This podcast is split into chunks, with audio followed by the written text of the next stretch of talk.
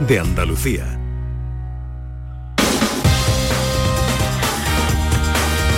En Canal Sur Radio, gente de Andalucía, con Pepe la Rosa. Queridas amigas, queridos amigos, de nuevo muy buenos días. Pasan cuatro minutos de las 12 y esto sigue siendo Canal Sur Radio. Que sabe nadie lo que me gusta o no me gusta de este mundo. Que sabe nadie prefiero no prefiero en el amor. Ole. A veces oigo sin querer algún murmullo.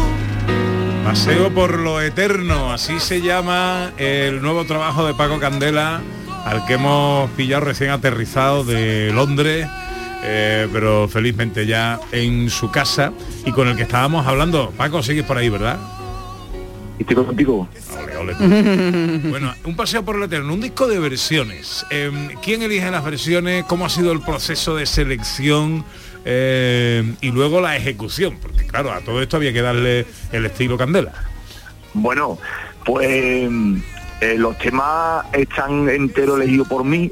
Me puse una noche entera prácticamente, me acosté bastante tarde, porque lo cogí con muchas ganas. Yo que yo pensé que la gente, cuando escucharan el disco, digo, yo creo que la situación no nos pide un, un disco de que cuando tú lo pongas en el coche, lo pongas en tu casa, todos los temas te suenen y te, y te invite a cantar, te, te, te haga eh, eh, te haga que, que, que no piense en esta situación, ¿no? En, en, en alegría. Y creo que este, que este disco era para eso, y es para eso, ¿no? Para que la gente disfruten y canten con, conmigo a la hora de, por ejemplo, hacer los directos, cuando empiece a cantar cualquier tema del disco, la gente se siente identificado con cualquier tema de los que van va en él y, y lo invite a cantar, a que, disfruten y a quitarnos de la cabeza este, esta situación,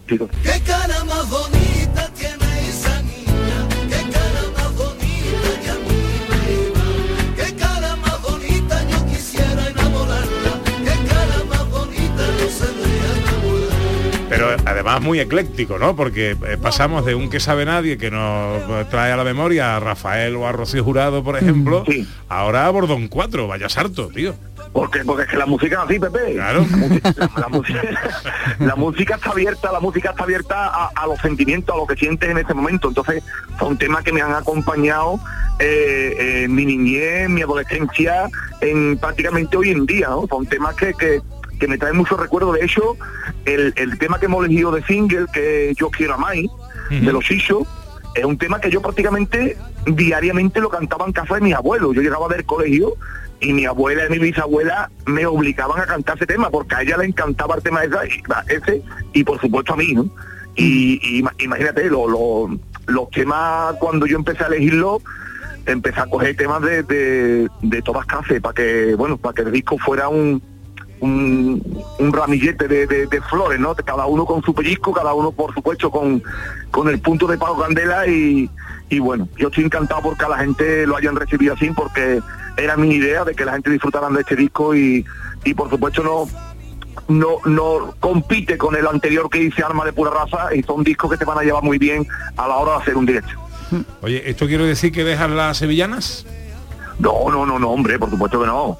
De hecho, las sevillanas siempre van hasta ahí y voy a seguir. Lo que pasa que eh, en cada disco que he hecho siempre metí una versión. Nunca he hecho un disco entero de versiones como este. Pues entonces es como un caprichito, Pepe, un caprichito que yo me he pegado. Además es verdad que cada tema es un salto emocional que nos lleva a todos al recuerdo y además con, con la intensidad de tu voz, Paco, pues la verdad que es una delicia. Yo no me, me resisto a preguntar una cosa que has estado recientemente, bueno, hace en Las Vegas, nominado a los Grammys latinos. Con esas patillas que tú tienes, ¿te has podido resistir a vestirte de Elvis? que te pega todo. No, no me he vestido, no me he vestido de Elvis, pero me casé en Las Vegas con mi mujer. Mm, también lo sé.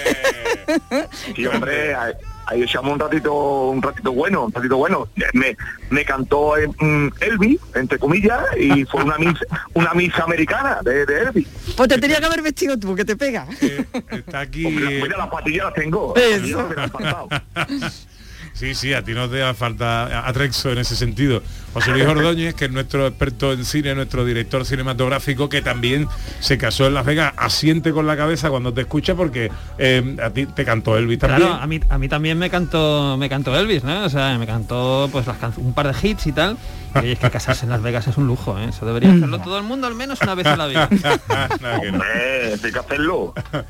Bueno, querido Paco, que es un gustazo siempre escucharte y, y que me alegro mucho de todo lo bueno que te pase. Paseo por lo eterno, ¿va a tener alguna presentación eh, oficial o algo? ¿O eso La hemos hecho, hem- hemos hecho la presentación en, en Madrid. Ajá. Eh, y ahora ya la presentación se va a hacer arriba de los escenarios, gracias a Dios, porque ya hay bastante fecha ahí reservada y, y arrancaremos con, con esa fuerza, con esa ganas de que, bueno, para que la gente empiecen ya a, a vivir y empiecen a disfrutar de la vida un poco más y, y cómo no, de la música. Que te vaya todo bonito, Paco Candela. Y a vosotros, muchísimas gracias por hacer que el sábado sea todavía más especial. Tú, un abrazo fuerte, amigo. Siempre que me ve y me dice Quédate conmigo ahora Me es, esto es historia de la música, ¿eh? Con los chichos yo quiero a Mai. En la segunda edición de Paseo por lo Eterno, cuando haga el segundo, tiene que incluir un tema de Elvis Presley. Eso hay que decírselo. Hombre, Elvis Presley por Paco Candela, eso tiene que ser un pelotazo. Bueno, el príncipe gitano ya hizo una versión de Elvis Presley, ¿no? Del eh, In the Ghetto. In the Ghetto. Que no sé qué mirinda se tomó el príncipe gitano ese día, pero pero bueno, la hizo, la hizo.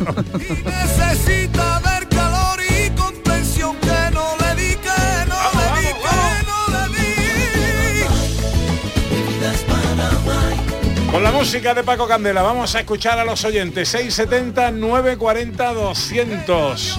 Hola, buenos días. Sí, aquí Pepe de Prado, Doña de Carmona. Hola. Y echando urdita al sol, limpiando la piscina, preparándola para verano. Eh, Estamos aquí haciendo cosas, otras cositas.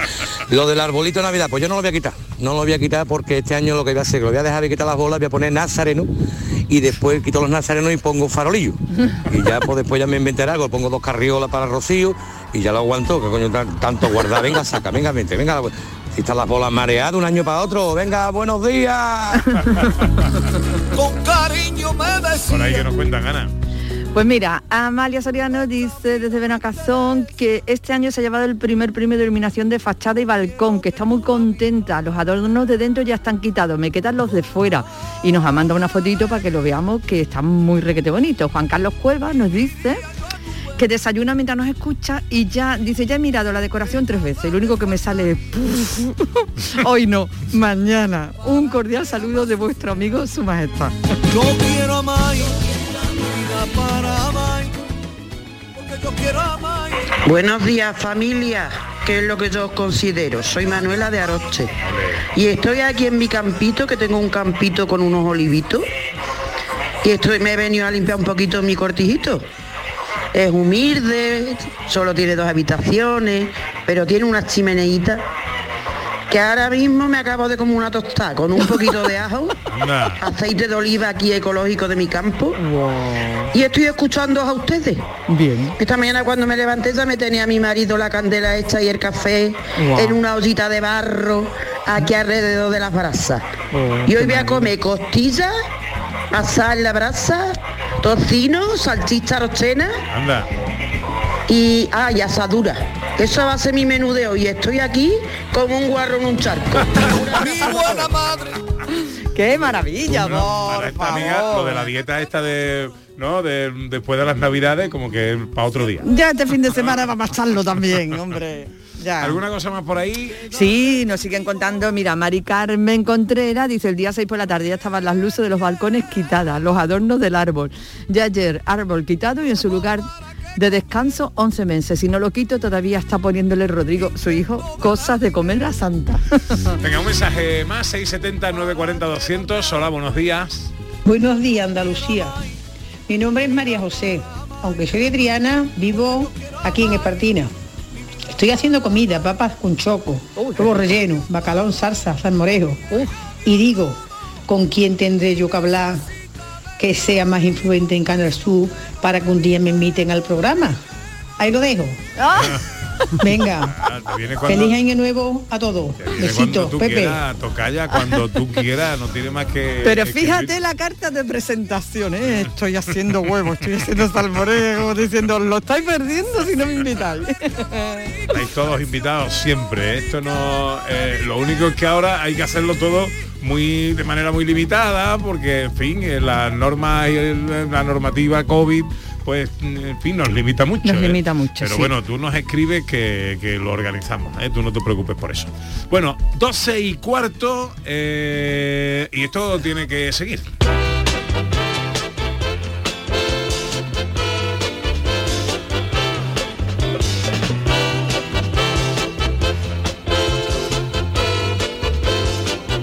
Hola John Julius, buenos días. Buenos días. ¿Cómo estás? Feliz año nuevo. Ya, gracias, aquí estoy con ganas de vivir el, el- el 2022. A ver qué me... Qué, qué... ¿Qué pasa? Exacto. Pero va a yo creo que va a ser un año bueno. Yo creo que sí. ¿verdad? Sí. Todos los años son buenos, los que no somos buenos somos nosotros. nosotros, somos Pero nosotros. bueno, ¿tú ya has quitado todas las cositas, guardado todas las cosas de Navidad o están todavía? No, allí? no, están todavía ya en pie. Yo tengo que quizás este fin de semana, pero como todo el mundo me da pereza, ¿sabes?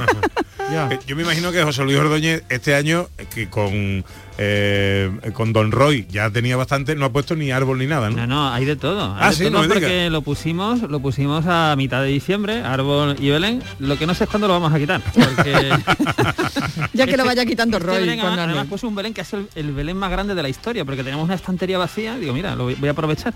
Y entonces está muy cargado de hierba, de desierto, de nieve, todo muy, muy tal. Y ahora cuando lo quite voy a tener que limpiar también, porque se caerá la Claro. mitad al suelo. Mira, hablando de eso, hablando de eso, un año, mis padres que tienen casitas, chimeneas y esas cosas, pues igual. Mi padre hacía unos belenes que eran una cosa impresionante con maquinarias que andaban solas, norias, ríos con agua natural, todo, mucha hierba, mucho, todo Qué natural, todo guay. precioso, todas las norias andaban. Pero a la hora de quitarlo, pues eso se llevaba dos días también. Bueno, pues no se le ocurrió otra cosa que todo ese follaje natural que había puesto, pues chimenea. ¿Vale? Yo leyendo la chimenea muy cerquita, leyendo. Mi padre tirando cosas y yo cada vez más retirada de la chimenea. Papá, te estás pasando. Sale no pasa ya. nada. Mi padre silbando. Venga a tirar olivos, ramas de olivo a la chimenea. Explotó la chimenea. Explotó la chimenea. Explotó la chimenea.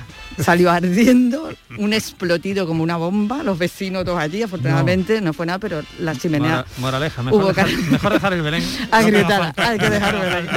Y hasta encender las luces por la noche, que queda bonito. o sea. Bueno, eh, Me apunta una idea, eh, tomamos nota, eh, María Chamorro, de hacer un programa cara al público para darle la bienvenida al año 22 y a la en fin a la deseada normalidad cuando esto nos lo permita con toda la normativa con toda la prudencia Me apunto. y con todas las cosas Eh, tomamos nota porque eso Sí, eh, señor, bien, ¿eh? en un parque bonito o algo. O donde sea. O donde sea. Venga, vale, de acuerdo, apuntado. Eh, 12 y 17. Enseguida llega una nueva escena de Andalucía, el capítulo 61 de nuestro teatrillo radiofónico. Enseguida, venga. En Canal Sur Radio, gente de Andalucía, con Pepe da Rosa. La mañana de Andalucía con Jesús Vigorra. Un programa informativo. Además, el Constitucional también se ha pronunciado sobre... De entretenimiento. Arturo Pérez Reverte, buenos días. Buenos días. Que te ayuda Señor Calatayú, buenos días. Hola, buenos y te divierte. Las mañanas de Andalucía son mejor. La mañana de Andalucía con Jesús Vigorra. De lunes a viernes desde las 5 de la mañana. Quédate en Canal Sur Radio, la radio de Andalucía. En Canal Sur Radio, gente de Andalucía, con Pepe da Rosa.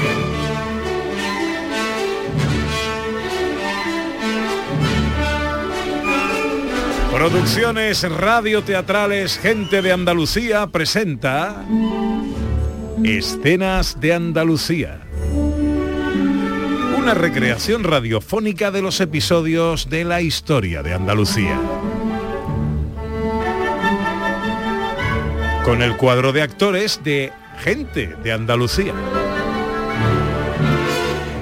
Escenas de Andalucía. Hoy capítulo 61, regreso a Granada.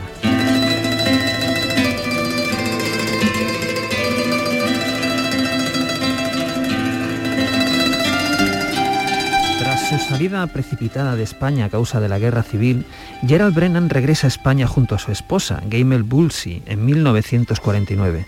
Así, ambos llegan a la casa donde había residido el escritor años atrás en Churriana y después viajan a la ciudad de Granada.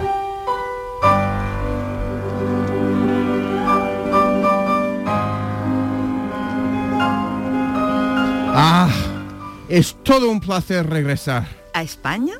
A Andalucía, a mi antigua casa y ahora a Granada, claro. Es todo muy hermoso, sí. El paisaje y la gente son... Sí, querida Gamel, ¿cómo dirías que son sus gentes? ¿Cómo son esas personas que nos hemos encontrado desde que empezamos este viaje? Eso lo sabrás tú mejor que yo, Gerald, que para eso has pasado más tiempo en estas tierras.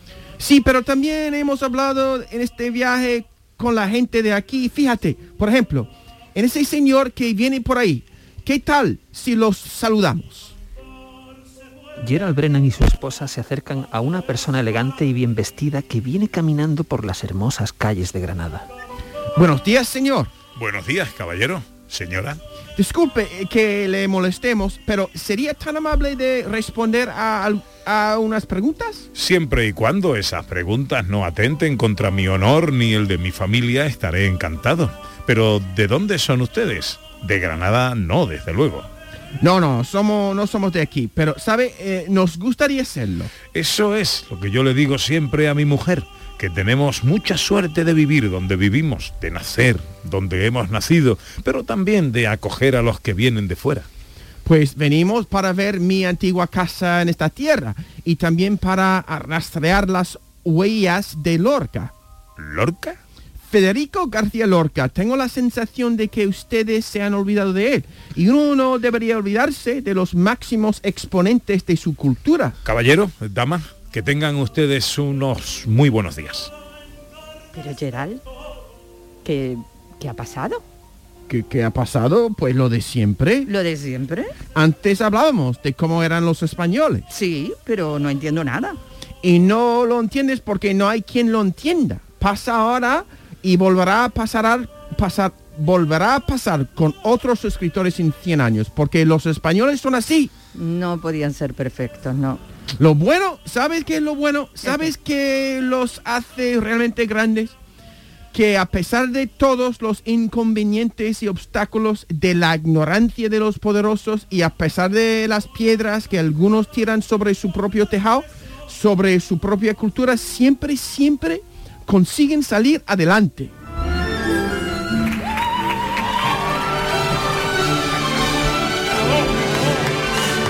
¡Qué papel, qué papel! Eh, pa- palito, un poquito a la, pi- a- a- a- palito a la burra, ¿no? Le hemos dado ahí. eh. Sí.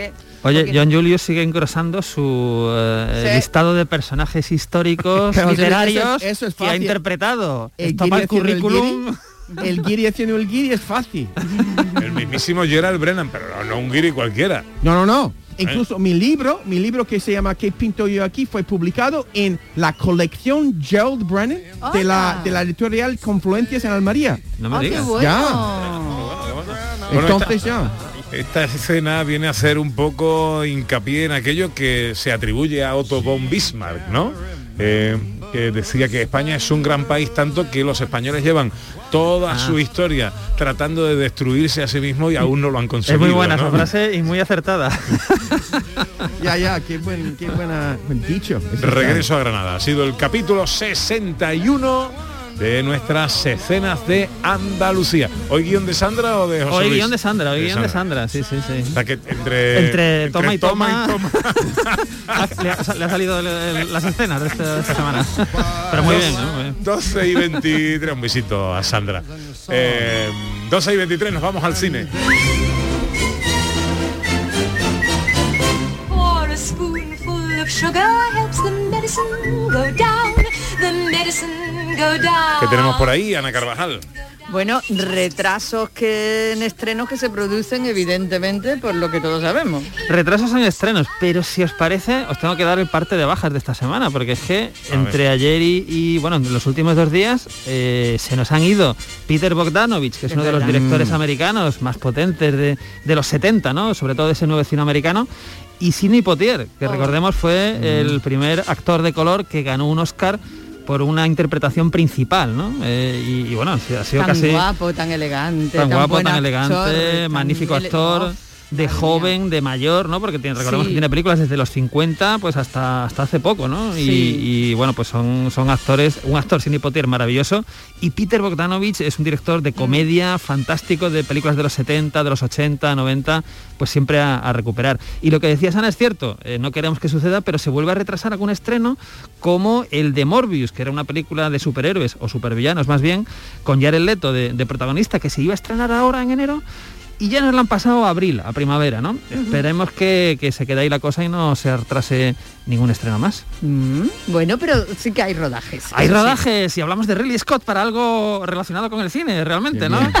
que es que, la que es que va a rodar, ojo, este hombre con 84 años que ha estrenado, estrenó dos películas en 2021, va a rodar en 2022 Napoleón con Joaquín Fénix y Anda. Vanessa Kirby, o sea, una película grande, una película gorda, de presupuesto importante, ambiciosa.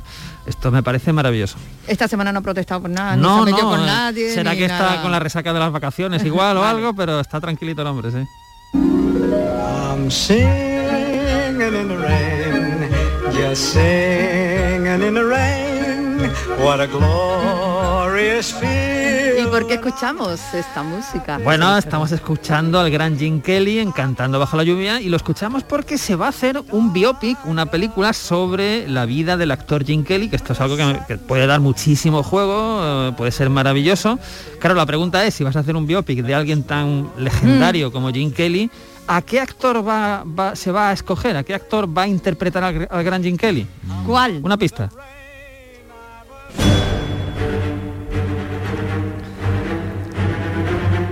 A ver, esta es la música de los Vengadores. Sí. Uno de los Vengadores va a interpretar a Jim Kelly.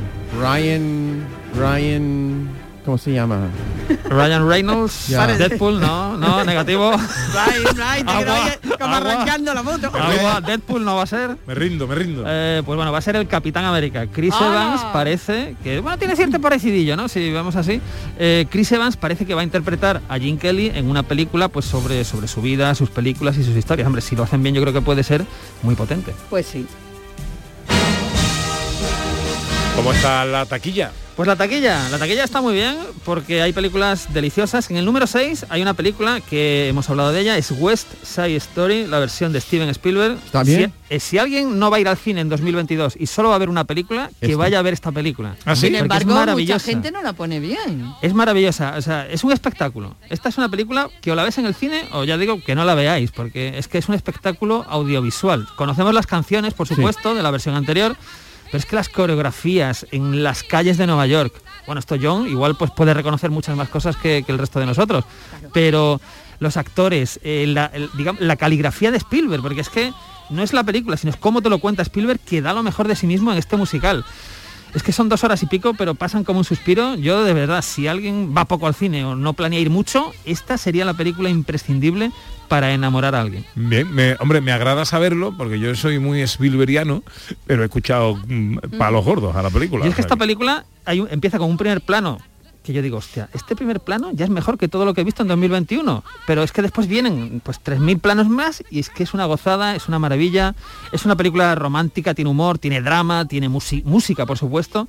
Y es, es un espectáculo, es que es el, el cine espectáculo, el cine musical, llevado a la mano maestra, a través de la mano maestra de, de Spielberg. O sea que si alguien está pensando qué ver, todavía está en salas. O sea, yo, yo la recomiendo, además la recomiendo ver en versión original porque hablan en español y hablan en inglés al mismo tiempo. Yo no sé cómo lo habrán hecho en versión doblada, siempre es más, es, es más confuso y más difícil eh, poder hacerlo verosímil, pero en la versión original, eh, pues una de las bandas habla en inglés, que son los, los Puertorricanos. los, Claro. los Jets, y después los puertorricanos hablan, hablan en español.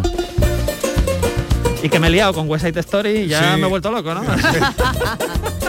Que en taquilla, simplemente, muy rápidamente, eh, número 3, Matrix Resurrections, que es la cuarta película de Matrix. Número 2, Canta 2, para los más pequeños de casa. Y por supuesto, la número 1, arrollando en toda la galaxia desde hace tres semanas, Spider-Man No Way Home.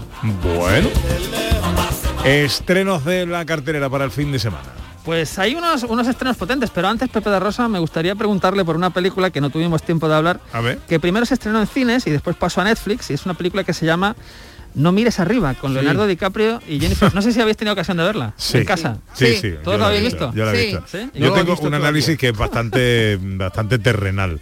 ¿Vale? Pero a mí me parece una película de Ozores con más presupuesto. Pues a mí las de Ozores me pareció mejor.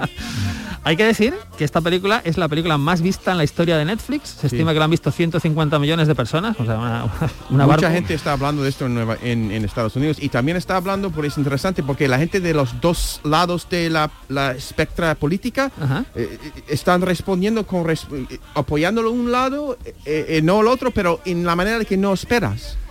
qué curioso. los conservadores le gusta y los liberales no.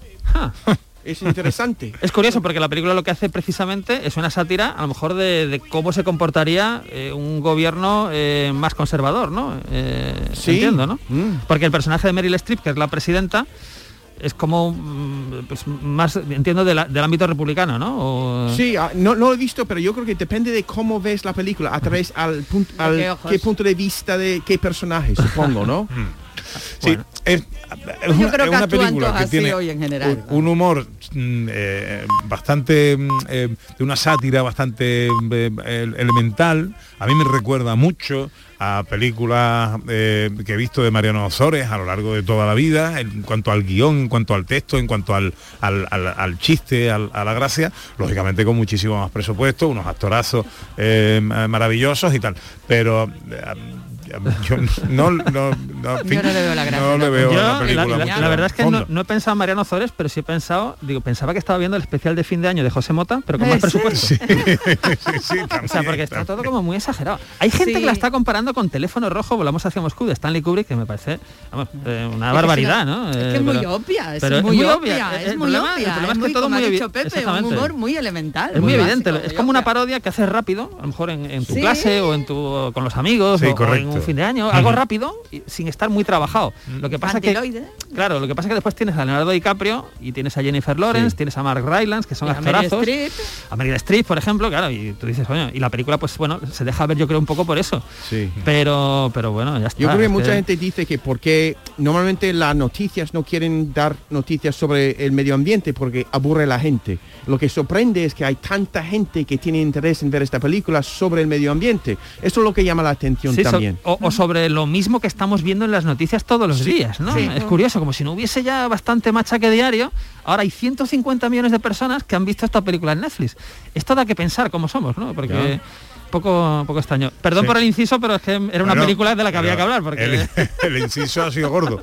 Eh, tenemos que ir muy rápido, Muy director. rápido, muy Venga. rápido. Pues uno de los estrenos de esta semana es una comedia francesa que se llama Delicioso.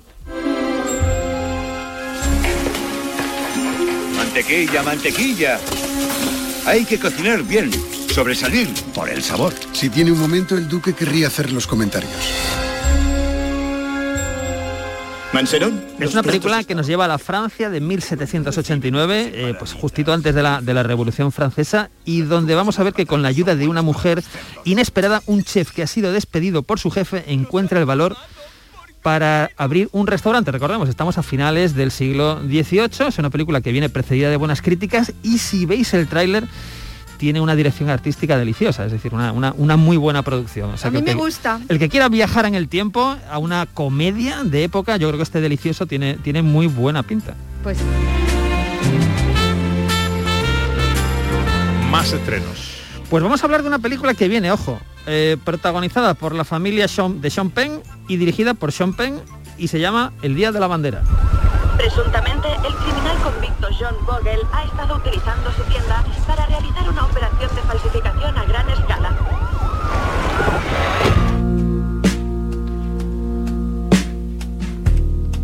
están todos los pen aquí. Están ¿no? todos los Penn aquí, es una cosa... Parece como un especial de la Campos, ¿no? Pero, pero a la americana, ¿no? A los está eh, Dylan Penn, está Hopper Penn y está Sean Penn, ¿no? Que dirige la película. Es una película donde él interpreta a un padre de familia que, bueno, es un falsificador, ladrón de bancos, estafador, pero bueno, vive una doble vida donde sí mantiene, pues parece un perfil más honrado. Todo esto lo hace, perdón, para poder mantener eh, a su hija. Es una película que no viene en este caso precedida de críticas positivas, más bien todo lo contrario, pero sí es cierto que estuvo en la sección oficial del Festival de Cannes del año pasado, ¿no? Entonces, bueno, siempre habría que echar un ojo en este caso. Película alemana. Película alemana, pero tiene muy buena pinta esta, ojo. Es una película, no hablamos mucho de películas alemanas aquí en, en los estrenos, porque normalmente no tienen mucho espacio, ¿verdad? Entre películas americanas, películas españolas y tal. Pero esta película tiene buena pinta, ahora hablamos de ella. Se llama El espía honesto. ¿Te casas conmigo? No tengo anillo, pero Un anillo pintado es mejor que uno de verdad. Lo que pasa es que lo han elegido para quedarse con mi cátedra. gracias. Enhorabuena. Primero se unirá a la Agencia de Inteligencia Exterior. Yo juro que serviré al Ministerio de Seguridad del Bueno, Estado. hemos escuchado que el protagonista eh, va a aceptar una cátedra para trabajar en, en la universidad. ¿Qué sucede aquí? Pues que antes de, de que eso se, se produzca, eh, se ve obligado a trabajar por el Servicio de Inteligencia Exterior de la República Democrática Alemana. Bueno, esto eh, nos va a llevar por terrenos que no son los más adecuados quizá para un profesor o para un catedrático universitario. Bueno, y, nos va, nos va, bueno, vamos a ver cómo eso, eso nos lleva por ciertos peligros y ciertos eh, vericuetos inquietantes, ¿no? Lo curioso de la película además es que está basado en hechos reales. Nos va a llevar a hechos reales de los años 80 en Alemania. Y terminamos con un drama que nos llega de Estados Unidos. Esta se estrena el próximo miércoles, pero creo que había, había que hablar de ella también. Es una película, es una versión más de un clásico de William Shakespeare. Es, en este caso, Macbeth. Los pulgares me hormiguean. ¿Será que algo malvado se acerca?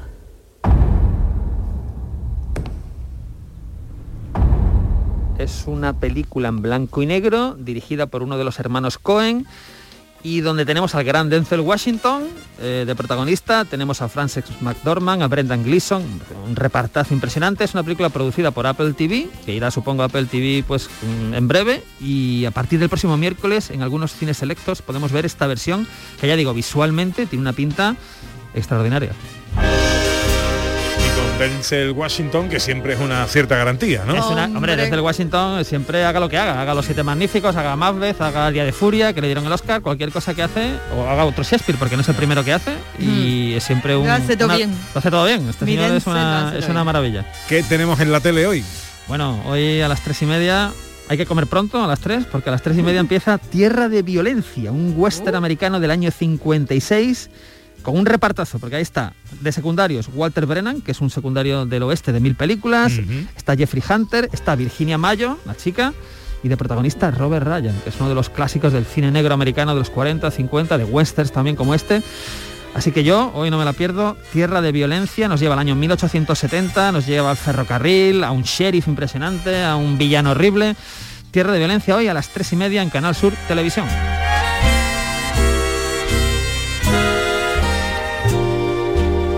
12 y 37, unos consejos y seguimos. En Canal Sur Radio, gente de Andalucía, con Pepe da Rosa.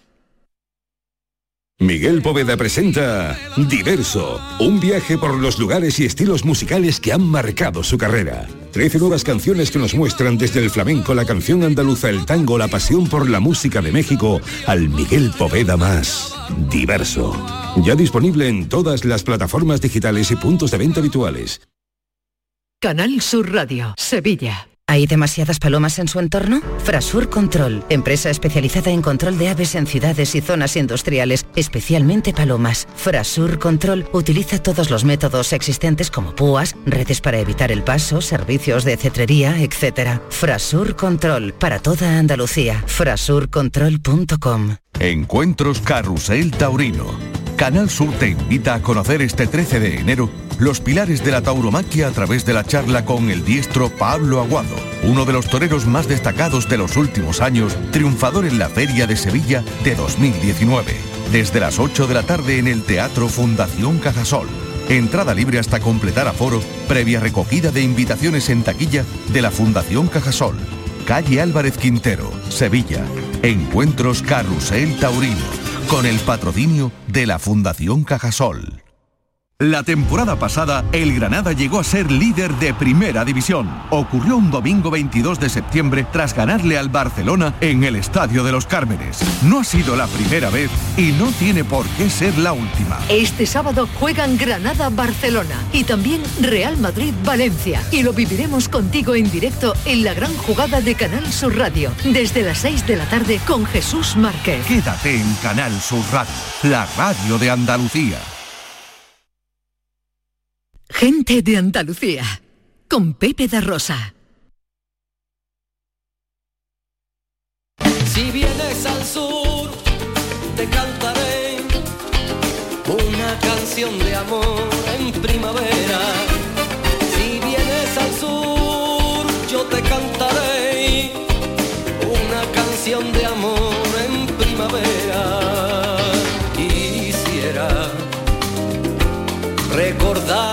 Pasado. Faltan 20 minutos para que sea la una. Os recuerdo que en nuestra última hora de paseo nos vamos de escapada.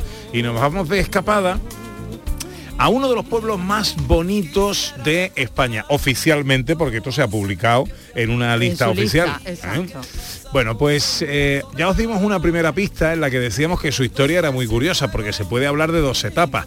La primera, cargada de anécdotas históricas, se localiza en el pueblo viejo y la segunda en el pueblo nuevo que eh, se funda una vez que la mayoría de los habitantes dejaron sus casas para trasladarse a otro emplazamiento que les eh, posibilitaría un crecimiento eh, que el anterior emplazamiento les dificultaba por la cuestión orográfica. Bueno, os doy otra pista. El viejo pueblo está situado en el interior de una fortaleza medieval. Por su situación estratégica en lo alto de una montaña, el suelo de esta eh, ciudad, de este pueblo al que vamos a ir hoy de escapada, ha sido lugar de asentamiento de numerosas culturas. ¿Qué sitio será? Bueno, eh, si os portáis bien os doy otra pista antes de que termine esta hora. Venga, vamos con John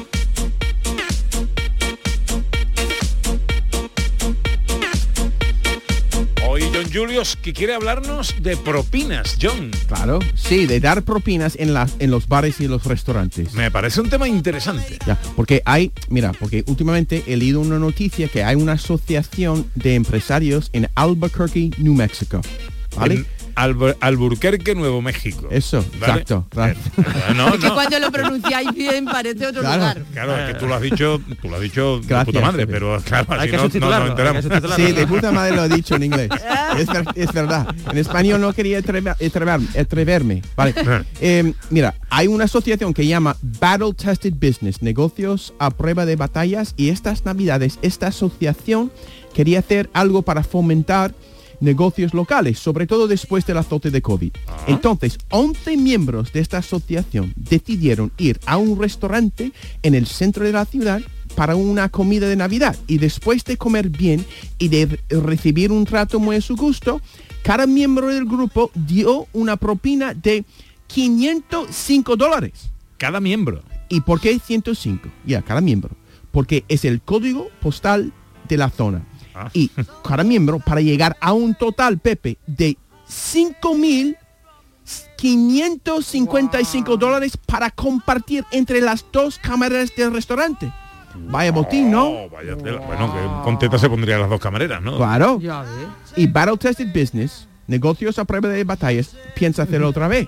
Vale, mira, seguramente esta noticia llama más la atención a vosotros que a mí. A mí me llama, desde luego. A mí, siendo estadounidense, me llama la atención lo contrario, que aquí en Andalucía la costumbre es no dar propina a los camareros. Muchas veces solo se quedan con el cambio. O ni eso, ¿no? Bueno, hombre, si hay, si hay Sí, se da una propina, pero una ¿no? cosa más pequeñita, No como en no, Estados Unidos. Y 500 además euros no, no, luego. es una obligación. Pues sobre todo en Nueva York, das una propina incluso al camarero del bar cada vez que te tira una cerveza. Pero madre mía, entonces ¿cuánto te sale la cerveza? Pues en mi juventud, a los veintitantos años por ahí, si una pinta de cerveza, eso es hace 20 años, ¿no? Si una pinta de cerve- cerveza me costaba 5 dólares, dejaba 6 en la barra. Normalmente esto daba su fruto más adelante en la noche porque el camarero de bar, si fuera atento, Te me pondría la quinta cerveza a cuenta de la casa. Entonces, eh, pero, mira, en Nueva York... inversión. Claro. eh, en Nueva York, durante un par de años, yo trabajaba como camarero de bar.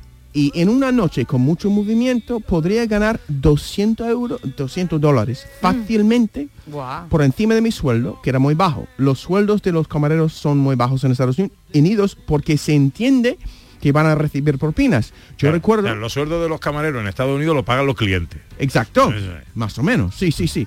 Yo recuerdo que en el Café Bondi, en calle 18, donde trabajaba yo, cuando entraba un grupo de Europa, la plantilla de camareros revoleaba los ojos, temiendo que iban a cobrar muy poco por aquella mesa y la mayoría de las veces teniendo razón. Qué mala fama tenemos. Ah, A ver, que aquí no es esa costumbre. pues, Claro.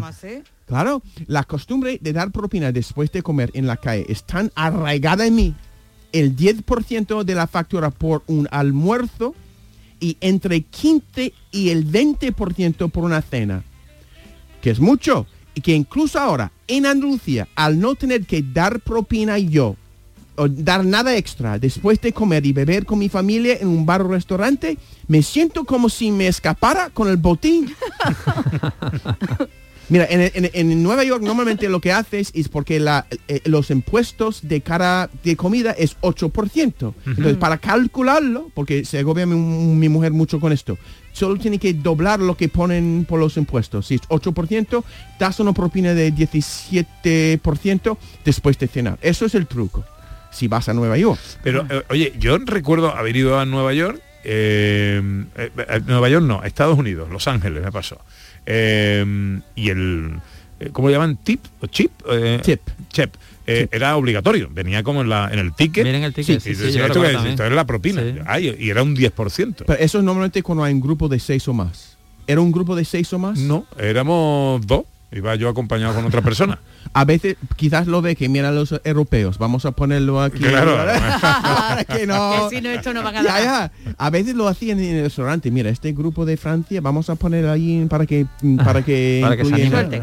Oye, hay una cosa curiosa, que es que si no sabes eso y viajas a Estados, a Estados Unidos, tú vas a cenar, por ejemplo, imagínate, te atienden de maravilla, un camarero súper amable, súper atento, tal, y como no tienes la costumbre de dejar propina, o por lo menos la cantidad que, que te exigen, a lo mejor tú dejas una propina pues más de Europa que de Estados Unidos.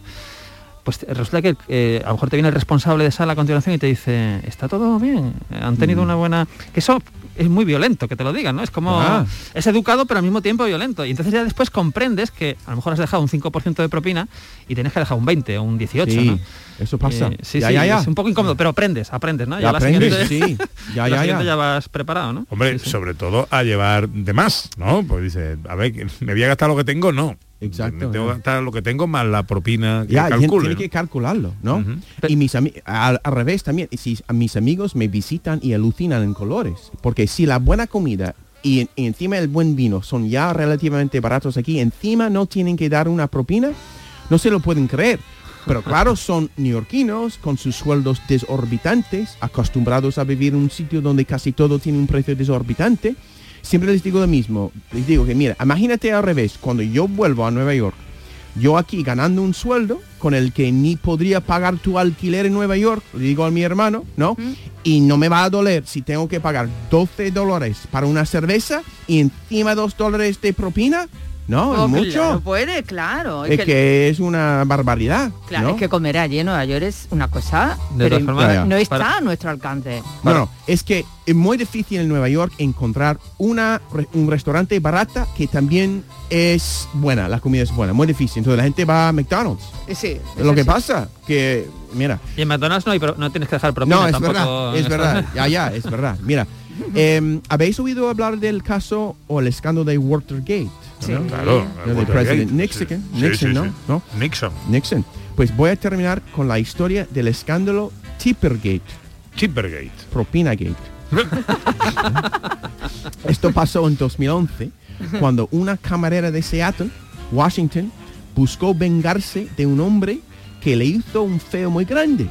En el comprobante de la cuenta, en la línea reservada para la propina, escribió un cero y las palabras no te vendría mal perder algunos kilitos. Oh. Qué borde, ¿no? Ya, poco, ¿no? ¿Vale? Y la camarera qué se enfadó tanto que publicó en Facebook una foto del comprobante con el mensaje y con el nombre del cliente, Ostras. Andrew Meyer, llamándolo Yuppie Scum, cochino pijo. Uh. Y con un enlace a su página personal de Facebook. Uf, total. Qué maravilla las redes sociales. Right. El post, José Luis, se ha hecho viral. No te puedes imaginar el aluvión de insultos que recibió Andrew Meyer en su página Facebook. Claro, y no solo eso. claro. Restaurantes por toda Seattle puso pósteres con su cara, Oh. con su cara. Y debajo las palabras wanted. Se busca. como, el, como el oeste, a lo... Claro. Desafortunadamente, era el Andrew Meyer equivocado. Ah. Oh. Ni vivía en Seattle, menos mal. Vivía en Texas. Y la camarera tuvo que pedir disculpas, pero el pobre hombre seguía recibiendo comentarios de odio y de amenaza día tras día hasta que un tercer Andrew Meyer, tampoco el cliente, este de California, queriendo limpiar el nombre Andrew Meyer de una vez por todo, envió a la camarera el equivalente de una propina del 100% de la cuenta que era solo por la cantidad de 28,98. y mira, mira, mira cómo voy a salir con esta, mira este. Y colorín, colorado, esta cuenta, cuenta, se ha acabado. Mi dinero, mi dinero, mi dinero, quiero mi dinero. Pa, pa, pa, pa, pa, para. Mi dinero, mi Pues la que dinero, dio esta mujer dinero. Se llamaba como ella se llamaba. No, ella, el nombre de ella no lo sabemos, ¿no?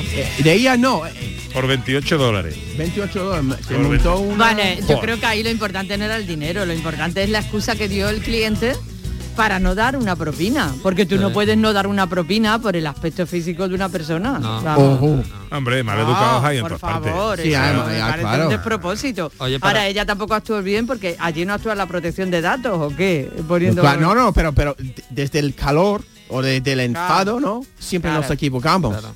Yo lo, yo lo perdono. Oye, para, per- para, para aprender esto de las propinas en Estados Unidos también es muy importante ver Reservoir Dogs, la primera película de Quentin Tarantino, que arranca con una escena en un bar donde hay 8, 8 7, 8 tíos tomando café y hay uno de ellos que se niega a dar propina. Y claro, le explican por qué tiene que poner su, su dólar de propina Sí. y toda la historia, ¿no? O sea que Quentin Tarantino también nos educa. eh, con el cine, También educa, también educa. 9 para la una. Tarantino educa, Tarantino entretiene. A grandes y pequeños.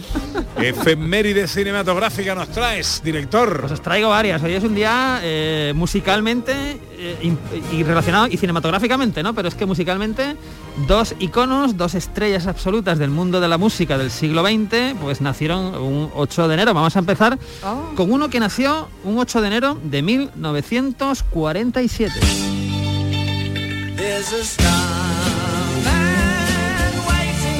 Sky. He'd like to come and meet us, but he thinks he'd blow our minds. There's a star. Ya, David Bowie. Os suena, ¿no? Ah, ya. O sea, la música llega poco, eh, música popular, eh, llega poco más arriba que con un genio como David Bowie, ¿no? Que nació tal día como hoy, del 47, murió, falleció hace, hace unos años, pero nos ha, nos ha dejado una carrera musical impresionante. Y también nos ha dejado personajes muy curiosos y muy interesantes en el mundo del cine.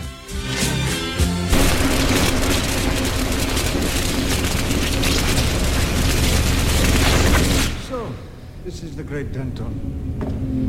Mr. Ellie has effused about your act to me on any number of occasions. Hold out other hand.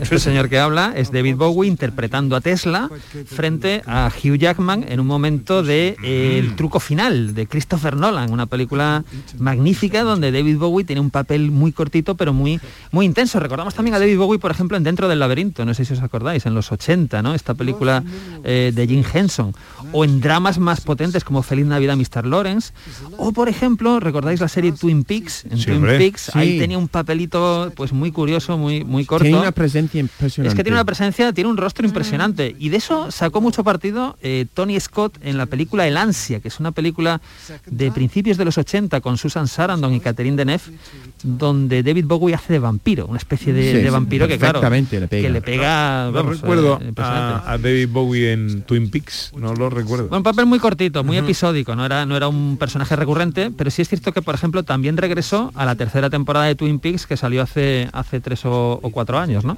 Entonces, bueno, es, es un, es, un, eh, es una figura absoluta de- del mundo de la música, pero que nos ha dejado pequeñas perlas en el mundo del cine. Pero, oye, no, solo, no, no, solo, no nos basta con David Bowie, nos tenemos que ir a otra figura espectacular de la música que nació tal día como hoy del año 1935. You saw me crying in the child. Todo el mundo firme.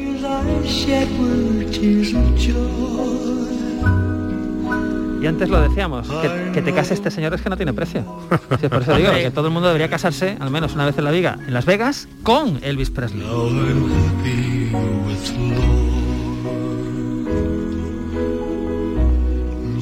Elvis vive. Elvis vive. Él vive. Yo, creo- yo estoy Aunque dicen, dicen que nos dejó en el 77 con solo 42 años. Solo 42 años y todo Sí. ese carrerón detrás, ¿verdad? Pero lo cierto es que es, es inagotable, ¿no? Es, Demasiado es viejo para el rock, demasiado joven para morir. Publicó un diario el día siguiente de su muerte. Sí, qué barbaridad, qué barbaridad. Es- es- eh, yo, cualquier época de Elvis, ya sea la época inicial, la época después de la guerra, o incluso la época más decadente, esta que hace los conciertos, que me, me encantan todas. Eh, Tenía momentos de inspiración cuando a punto de morir cantando en el escenario que son me, me hace me, me saltan lágrimas Sí, escucharlo. señor, sí, señor, sí, señor. Al- em, em, em, hay vídeos por ahí, eh, Elvis en YouTube, y, y salen Sí. mil distintos y no se aburre uno de verlo, eh, como dice José Sí, Luis, en sí. cualquiera de sus épocas. Sí, Eh, gordo y pero cantando Sí, lo- yo recuerdo exactamente, recuerdo los de, creo que eran los conciertos de Hawái, que sale ya con ese traje blanco, ¿no? Y Sí. un poquito más y tal y cual. Pero es que es impresionante cuando empieza a cantar una canción, pues como Burning Love o yo Ya. qué sé, o esta que escuchamos y tal, lo vives y es una es irrepetible, ¿no? Y hay que decir que Elvis Presley, aparte de una carrera irrepetible en el mundo de la música, hizo muchísimas, muchísimas películas. Ladies and gentlemen, a little while back, well, uh, I had a kind of a vacation with a bunch of men in a big place away out yonder, and while I was there, well, these, uh, these men, Este es un momento de la película El Rock de la Cárcel, que es una de las decenas de películas que hizo, que no, en general no eran demasiado buenas, pero No. claro, en cada película había 8 o 10 canciones de Elvis Presley, y tú dices, bueno, pues Sí. se, se Pues dejan, se dejan Sufi- llevar, ¿no? suficiente, Se- claro. suficiente. Claro. Tenía la época hawaiana, que hizo varias películas de Hawái, y esta El Rock de la Cárcel, que para mí es de las, de las mejores, que tiene el, el número este épico eh, en la cárcel, de todos bailando, mientras canta este clásico de, de su discografía. Sí, principalmente eran películas, pues él como sex symbol, Lucimiento, tipo guapo, lucimiento, comedia, tono comedia, tono romántico y, y después te sale esto, ¿no? Yo, yo recuerdo siendo niño eh, eh, que, que me gustaban. Sí. Era una película de Elvis y era en Hawái, eh, una decoración muy exuberante, un vestuario mucho colorido y él cantando y, y yo era Yo- chiquitito pero me gustaba. Yo ¿no? confieso que hubo un ciclo en televisión española en los 80 y confieso que grabé todas sus películas en vídeos beta. Ahí queda. Bueno, seguimos. David Bowie Oye. y Elvis Presley nacieron tal día como hoy. Pero también tenemos que ir eh, más directamente al mundo del cine porque uno de los mejores directores del cine de acción, que es John McTiernan, nació tal día como hoy de 1951. Esta música, por ejemplo, es de un peliculón que hizo a mitad de los 80 con un tal Arnold Schwarzenegger y que se llamaba Depredador. ¿Verdad? Una, una extraña criatura que Era- aparecía por era los maravilloso bosques. porque era mezclar eh, Alien, el monstruo, y las películas de guerra, ¿no? Y Sí, era una, era mezcla entre Alien y, y Acorralado. ¿no? Exactamente, sí, era una mezcla, Sí. pero muy hábil y, oye, creo escuela, ¿eh? Y el final, yo creo que los últimos 15 minutos de Depredador son de escuela, son, son maravillosos, esa persecución animal, eh, cazador, animal, es maravillosa, pero hay que decir que John McTiernan realmente, donde hace una película que es magistral, es cuatro, cuatro o cinco años después. Sabe mi nombre, pero ¿quién es usted? ¿Otro americano que vio demasiadas películas de niño? ¿Otro huérfano de una cultura en declive que se cree John Wayne? ¿Rambo? ¿El equipo A? A mí el que siempre me gustó fue Roy Rogers. Y esas chupas que llevaba con lentejuelas. Bueno, este es un momento... maravilloso de la jungla de cristal de John McTiernan. Estamos escuchando el doblaje de Bruce Willis y Alan Rickman, el villano maravilloso de la película.